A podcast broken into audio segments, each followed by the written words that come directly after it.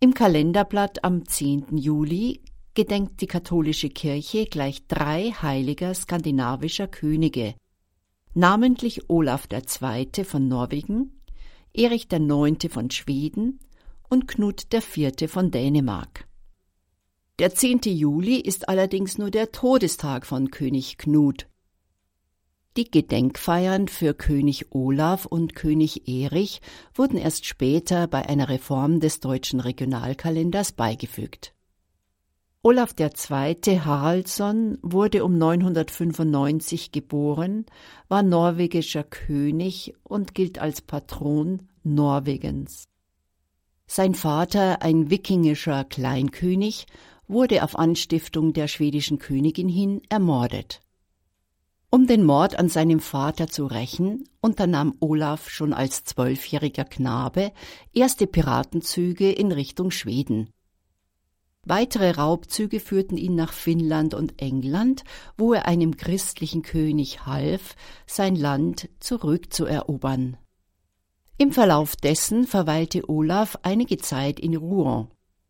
Dort war er von der großen Frömmigkeit der christlichen Normannen tief beeindruckt und empfing im Alter von 20 Jahren die Taufe.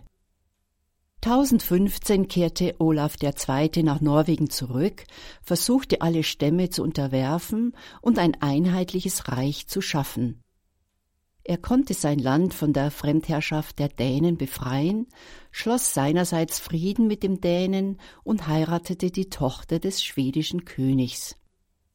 Nun setzte er sein Vorhaben um, die schon unter Olaf I. begonnene Christianisierung fortzusetzen.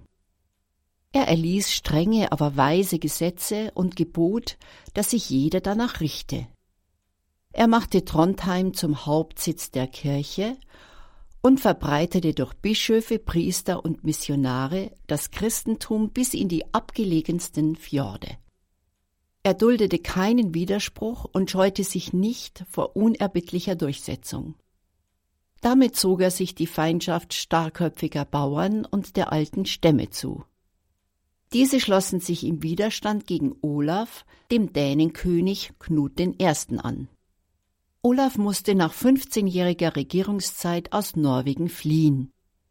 Doch das Joch der Fremdherrschaft drückte das Volk sehr. Es besann sich und holte seinen König zurück. Angekommen in der Heimat stellte sich ihm ein Heer heidnischer Bauern und Dänen entgegen. Zahlenmäßig unterlegen zogen König Olaf II. und seine Krieger dennoch mutig in die Schlacht. Sie hatten keine Chance auf einen Sieg und König Olaf II. wurde im Kampf am 29. Juli 1030 getötet. Dass Olaf sein Leben für sein Volk hingab, überzeugte die Norweger, sie bekehrten sich und ließen sich taufen.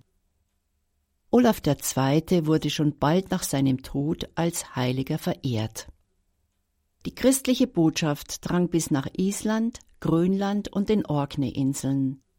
Mit seinem Blut hatte der heilige Olaf II. dem Christentum den Weg in den Norden gebahnt. Im Dom von Trondheim ruht sein Leib. Eine schöne Statue aus dem Jahr 1470 befindet sich im Museum zu Lübeck und zeigt König Olaf II. als Besieger des Heidentums im hohen Norden.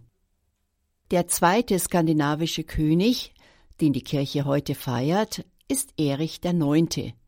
Er ist der Patron Schwedens. Details über sein Leben sowie die Ausdehnung seines Reiches, den Ort und Zeitpunkt seiner Thronbesteigung sind historisch umstritten. Aber es ranken sich viele Legenden um ihn. Seit 1150 war er König von Schweden und regierte sein Land als frommer Christ. Er führte ein gottesfürchtiges und asketisch geprägtes Leben. Den Unterdrückten verhalf er zu Gerechtigkeit. Es war sein Anliegen, den christlichen Glauben in seinem Land zu verbreiten. Und nicht nur dort. Er unternahm Kreuzzüge zur Bekehrung der Finnen und gründete in Finnland Kirchen und Klöster. Die St. Erichs Legende berichtet, dass König Erich am 18. Mai 1160 in der Dreifaltigkeitskirche von Uppsala während einer Messe vom dänischen Prinzen Magnus Henriksson ermordet wurde. Dieser hatte eine Verschwörung angestiftet, um Schweden zu erobern. Die Gebeine von König Erich IX. ruhen bis heute in einem Goldschrein hinter dem Hochaltar des Domes von Uppsala. Knut IV. ist der dritte skandinavische König am heutigen Tag. Der 10. Juli ist sein Todestag. Geboren wurde er um 1040 als Sohn von Soenus II. Durch tüchtige Lehrer erhielt er eine gute Bildung in den Wissenschaften und der christlichen Religion. Knut war fromm, furchtlos und reinen Herzens. Er fastete, betete und verehrte die Priester im Land. Wie König Olaf von Norwegen kämpfte er schon als Jüngling gegen Unrecht. Wegen seiner Güte und Tapferkeit wurde er im Alter von 40 Jahren zum König von Dänemark gewählt. Knut schien auserwählt, sein Land für Christus zu gewinnen. Er selbst überzeugte als weitblickender Christ und tatkräftiger Herrscher. Für die Kirche seines Landes wirkte er segensreich, er baute Gotteshäuser unterstützte den Klerus und entsendete Missionare zur Verbreitung der milden Lehre Christi. Mit Strenge befolgte er die Reform der Kirche. Seine Durchsetzungskraft setzte er unnachgiebig in geistlichen Angelegenheiten ein, gepaart mit dem Machtanspruch eines Königs. Das wiederum passte den Adeligen des Landes nicht. Sie verschworen sich gegen den König und ermordeten ihn meuchlings während einer Messe in der St. Alban-Kirche in Odense auf der Insel Fünen. Über den Tod des Heiligen gibt es einen alten Bericht. Als der König sich von seinen Feinden umzingelt sah, begab er sich ruhig und gefasst in die Kirche und hörte voll Andacht die heilige Messe. Dann bereitete er sich auf den Tod vor. Er warf sich vor dem Altar nieder, legte eine reumütige Beichte ab und empfing, nachdem er seinen Feinden feierlich verziehen hatte, in vollkommenster Ruhe die heiligen Sakramente. Währenddessen versuchten seine Getreuen, den eindringenden Feinden an den Kirchentüren zu widerstehen. Die Aufrührer erstiegen die Fenster und schleuderten von da aus Steine und Pfeile auf den König. Vor dem Altar kniend wurde Knut von einem Wurfspieß durchbohrt und von einem Pfeil tödlich getroffen. Der Todestag des ersten Märtyrer Dänemarks war der 10. Juli 1086. Seine Heiligsprechung erfolgte im Jahr 1101 durch Papst Paschalis II. Seit 1670 wird sein Fest allgemein gefeiert.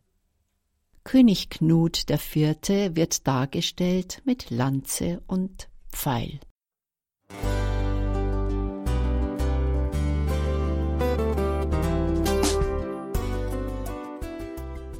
Liebe Zuhörerinnen und Zuhörer, vielen Dank, dass Sie unser CD- und Podcast-Angebot in Anspruch nehmen. Wir freuen uns, dass unsere Sendungen auf diese Weise verbreitet werden. Dieser Dienst ist für Sie kostenlos. Für uns ist er allerdings mit einem nicht unerheblichen finanziellen Aufwand verbunden. Deshalb sind wir für jede Spende dankbar. Alle Bankverbindungen unserer Spendenkontos können Sie über unsere Homepage horeb.org unter dem Menüpunkt Spenden einsehen. Dort besteht auch die Möglichkeit, online zu spenden. Natürlich nach den neuesten Sicherheitsstandards. Sie können diese Informationen auch bei unserem Hörerservice unter der Telefonnummer 08328 921 110 erfragen. Ich wiederhole die Rufnummer 08328 921 110. Vergelt's Gott für Ihre Unterstützung. Ihr Pfarrer Kocher.